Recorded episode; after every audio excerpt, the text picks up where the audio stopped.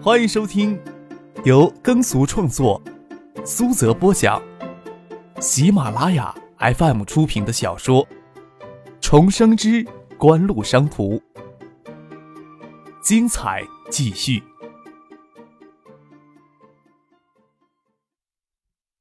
第一百一十集。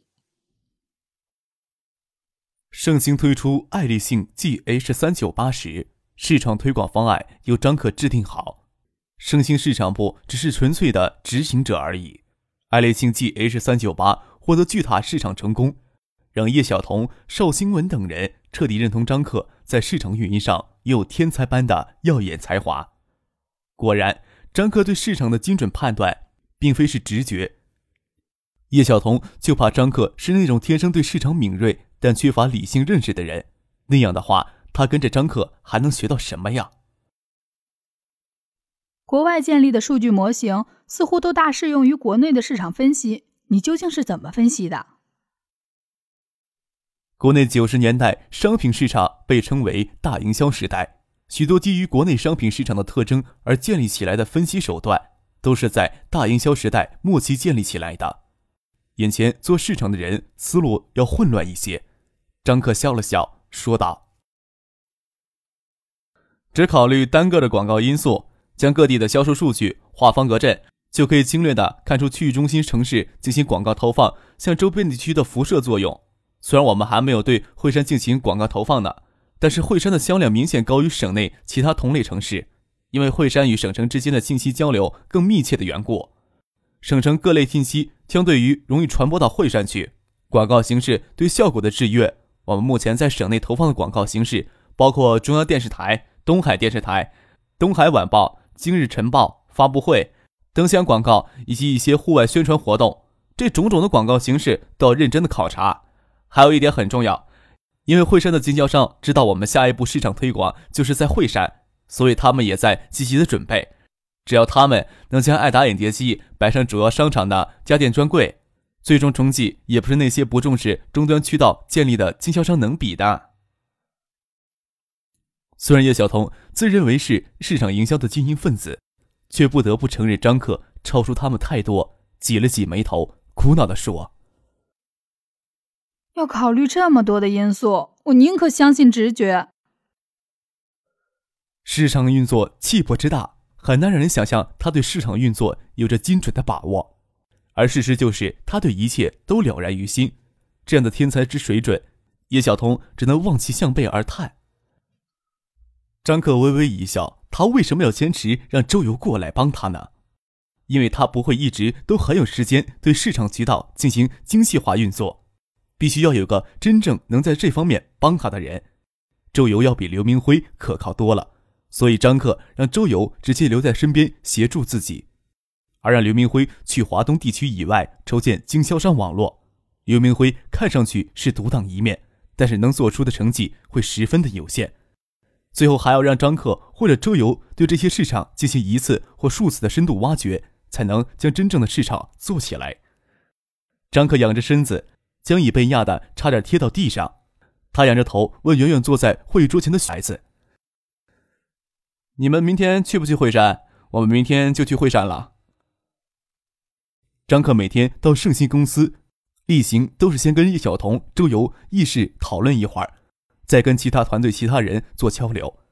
令小燕作为叶晓彤的助手，直接加入到这个团队里。江黛儿要配合市场宣传活动，她与许巍也临时加入到这个团队。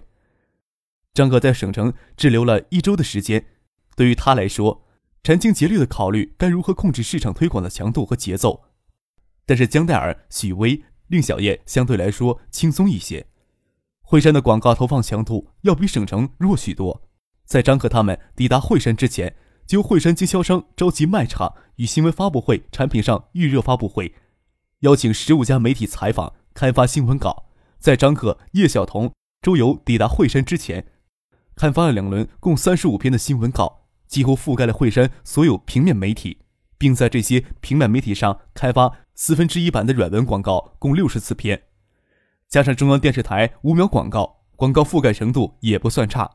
但是要将品牌告知为目标的电视媒体平面媒体广告与销售终端连接起来，则需要更加直接的广告形式，一直打动普通市民的心。七月十三日，张可与叶晓彤、周游等人抵达惠山，参加晚上正式举行的产品发布会。经过短时间的合作之后，张可也正式选择飞鸿广告公司作为爱达的广告代理商。在省城的发布会筹备是以盛兴的团队为主体，但是其他城市的推广活动将以飞鸿广告公司的团体为主。张可、叶晓彤、周游率领的团队只负责统筹决策方面的工作，由飞鸿公司联系当地的经销商，具体执行市场推广方案。毕竟大量的广告制作与发布工作量极大，专业上的要求也相当的高。车子直接开到惠山市中心簇坊桥，在庙前冠前广场停下来。回想起年初与许思夜里经过这里，张可嘴角挂着浅浅的笑容，看着江黛儿、许巍他们从后面的商务车涌出来。他们一出来就抬头看见冠前广场的最高最醒目的广告牌，还是刘德华手持爱立信 G H 三九八的英俊形象。令小燕走过来敲了敲车窗，指着那块路牌广告问张可。还以为戴尔的巨幅彩照会替换下刘天王呢。太单调就体现不出水平来了。张克笑了笑，按下车窗，探头问后面的江黛儿：“回惠山有没有压力啊？”江黛儿捂着胸口说：“还好，在车上还担心这个。”明眸瞥着那块路牌广告，之前担忧张克过于华丽的风格。就怕他会在冠前广告将这块路牌广告换上他的大幅度形象照。他给艾达做形象代言人的事情还没有跟家里说过。中央电视台的五秒广告，即使让妈妈看到，说不定还以为是相貌相似的女孩子。要是在家门口搞出太大的动静，让家里发觉，还不晓得会有怎样的反应呢。当然，当他看到惠山市最有价值的户外广告并没有上自己的形象照，也免不了有些失落感。许巍回头看了一眼，尖叫了一声，忍不住捂住嘴，仿佛看到很恐怖的事情。江黛儿、令小燕同时回过头去，都吃惊的愣在那里。张克下了车，扶着车门向后面看，一辆双层巴士从簇坊桥方向缓缓驶过冠前广场，大幅喷绘着江黛儿俯身凝视影碟机的广告，覆盖着双层巴士的车身，色彩鲜艳夺目。画面上的江黛儿栩栩如生。穿着橘黄色的吊带裙，娇艳明媚，却给人炎炎酷暑、沁人心脾的感觉。画面上，江黛儿俯身凝视影碟机有质感的机身，娇润红艳的嘴唇以奇妙的弧度，给人以她正轻轻的朝影碟机吹气的感觉。大概谁都会有影碟机换一换位置的奢望。四米高的画面，即使远离六十米也清晰可见。感觉怎么样？看着江黛儿他们吃惊的表情，张可轻轻的吹了声口哨。赶上惠山在簇坊桥庙前关线路上推出全新的双层巴士，我就将十辆双层巴士的车身广告发布全都买了下来。车身广告制作稍麻烦些，所以才拖到今天召开正式的产品发布会。虽然早在民国时期的上海，就能从到处都跑着的有轨电车上看到老字号的车身广告。这种情形电影里也寻常见，但在国内九十年代中期，对车身广告这种重要的户外广告形式还很不重视。九五年国内几乎看不到覆盖全车的车身广告，车身广告的大发展，还是九九年整个网络行业对车身广告的热捧。张克对公交车身上那个醒目的搜狐的狐狸脚印与尾巴一直都有着很深的印象。作为唯一可移动的户外媒体。车身广告可以主动出现在普通市民的视野之内，成为电视传媒之外最有效的广告形式。由于九五年车身广告才刚刚起步，还很不受重视，车身广告的投放费用出意料的低廉。投放车身广告的费用甚至比广播电台做广告还要低很多。您正在收听的是由喜马拉雅 FM 出品的。重生之官路商途。张克早就决定以车身广告作为央视广告之外最主要的市场宣传手段，只是省城那边举行发布会时时间赶不上趟，大家都下了车，等第二辆双层巴士通过，这也是惠山公交系统首次引进这种双层空调巴士，首次就购进十辆，高大加长的车身加上色彩炫目的广告精美图案，一下子就吸引住了广场上的游客与市民的目光。很多人都经过身边，都还在议论：现在的商家真不得了，广告都做到公交车上去了。飞鸿广告的总经理靳飞鸿。与惠山经销商很快就开车过来汇合，他们沿路也看到双层巴士引人注目的盛况。靳飞鸿下车走到张克的身边，说道：“这广告一制作好，公交公司就后悔不已呀，开价也贼低了一些。十辆双层巴士进行广告投放，一年的费用才二十万，只是制作成本偏高了一些。即使如此。”在经过惠山市最繁华的公交路线上投入车身广告，一年的广告成本才不过三十万；而在省城市百衣店对面的大型路牌广告，一年的费用就要上百万。张克说道：“还算可以吧，目前车身广告就这个价，可能全新的双层巴士比较夺目一些，所以也显眼一些。但是能不能取得预期的效果，咱们还得等一段时间才能知道。你们要做好市场反馈调查。”上海那边的制作也要抓紧一些。靳飞鸿笑着说：“要是能拿下省城的公交车身广告发布权，会不会对飞鸿公司有所帮助？”张克笑了笑说道：“省城中心城区有近三百万人口，四千多辆公交车呢。以每辆公交车两万元的车身广告发布费，整座城市有近一亿的市场潜力可挖，还是蛮有前途的。”就要看飞鸿公司跟公交系统关系如何了。没有过硬的关系，要将整座城市车身广告代理权拿到手，绝无可能。靳飞鸿潸然的笑了笑，说道：“客少能帮忙的话，自然有希望。”张克摇了摇头，他可不想把手伸得太长，想把好处占尽的行为会很惹人厌，笑着说：“你去问叶哥有没有兴趣。”我可没那个精力。靳飞鸿与惠山的经销商过来会合，就让他们在前面引路，往产品发布会现场惠山大酒店驶去。这次发布会没有邀请其他的经销商，主要是惠山地方的媒体与惠山市各大商场家电部经理以及从事家电批发业务的私营企业主，规模与水准都无法跟省城那次发布会相提并论。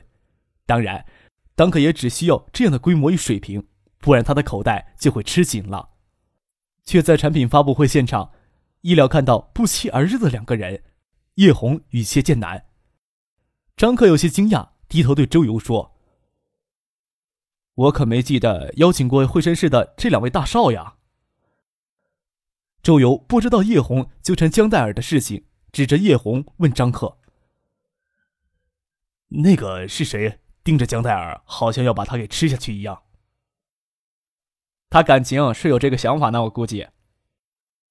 张克轻蔑的笑了笑。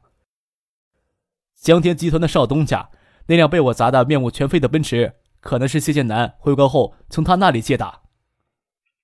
张克心想，他们大概是看到双层巴士上车身广告之后，按图索骥来吧，却没有想到叶红神情激动的站在会场入口，盯了江黛儿好一会儿，才手指江黛儿，嘴唇哆嗦着说。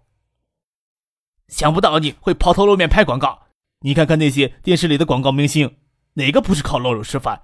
或许你还想着当什么小明星？你不觉得那些电视里面跟男人接吻拥抱的女明星都很恶心吗？你以后是不是也要这样子？你这样子怎么对得起我？怎么配得上我们叶家？邀请的嘉宾与媒体记者都陆续进场，离发布会开始时间也就差十多分钟左右。叶红对江黛儿劈头盖脸的一通指责。让在场的人诧异万分，都莫名其妙地盯着江黛儿，纷纷猜测他跟会场入口的这位青年到底是什么关系。江黛儿也完全不知所以然，有些发懵，愣在那里。但是会场上的所有人都拿着狐疑的眼神盯着他，让他满心的委屈，粉脸涨得通红，明眸含泪，泫然欲滴，却不知道怎么为自己辩解。张可眉头微扬。看着许多媒体记者下意识举起手里的长短镜头，轻咳了一声，走了过去，目光十分不耐地看着入口处的迎宾小姐，不悦地说：“这里不会随便让什么人都进来的吧？他们是谁？”你。叶红陡然看见张克从角落里站出来，吓了一跳。谢剑南也吓了一跳。他们开车经过醋坊桥，看到双层巴士的车身广告，广告上写着本地经销商的电话。叶红打电话才知道今天发布会以及江戴尔会亲临发布会现场的事情，也没有多考虑，就拉着谢剑南赶到惠山大酒店的现场。他们来之前甚至都没搞清楚爱达电子是哪里的企业，根本就没有想到张克的存在。叶红与谢剑南甚至还没有将年初送回江奈尔家的男子与张克联系起来。谢剑南倒是瞬间猜测张克就是那个让叶红又嫉又恨的男人。叶红却没有想到，他借给谢剑南开往海州的那辆奔驰就毁在眼前之人手。他见谢剑南嘴里也发出一声轻呼，问他：“你也认识这瘪三？”虽然对张克的恨意，谢剑南尤胜过叶红。但是他毕竟知道张克背后站着席学平，虽然在会上，谢剑南可不认为闹起来他就能占据主场优势。谢剑南咬着牙齿，低声对叶红说：“他就是砸你车的张克。”瘪三说我吗？张克撇嘴笑了笑，盯着叶红说道：“谢谢你给我一个将你们请出去的借口，但在请你们出去之前，免不了要告诫你们一句：虽然江黛尔拒绝与你谈恋爱。”但这不是你继续纠缠他的借口。蓦然转身，朝着会场内的记者介绍他们：“各位媒体的朋友们，容许我向大家介绍这两位出言不逊的朋友。这位是周景瑜周市长的公子，正泰集团最年轻的执行董事谢建南。他身边的这位叶红先生，是惠山市大名鼎鼎的江天集团董事长叶江天的公子。他们二位似乎认为国内的演艺人士都是肮脏不堪的。”大家可以请他们发表一下具体看法。明明是叶红激动质疑失言，张克却将注意力转移到他头上，看着会场里的媒体记者举起手中的镜头就围过来。谢剑南忙慌遮住脸，他倒是知道分寸，心里虽然恼恨，却知道要摆脱眼下的困境才行。他多大的胆子也不敢公开发表这样的言论呀！我们走。谢剑南转身就走。叶红反应慢了一些，怨恨的盯了江黛儿一眼，才跟着离去，看起来很不甘心。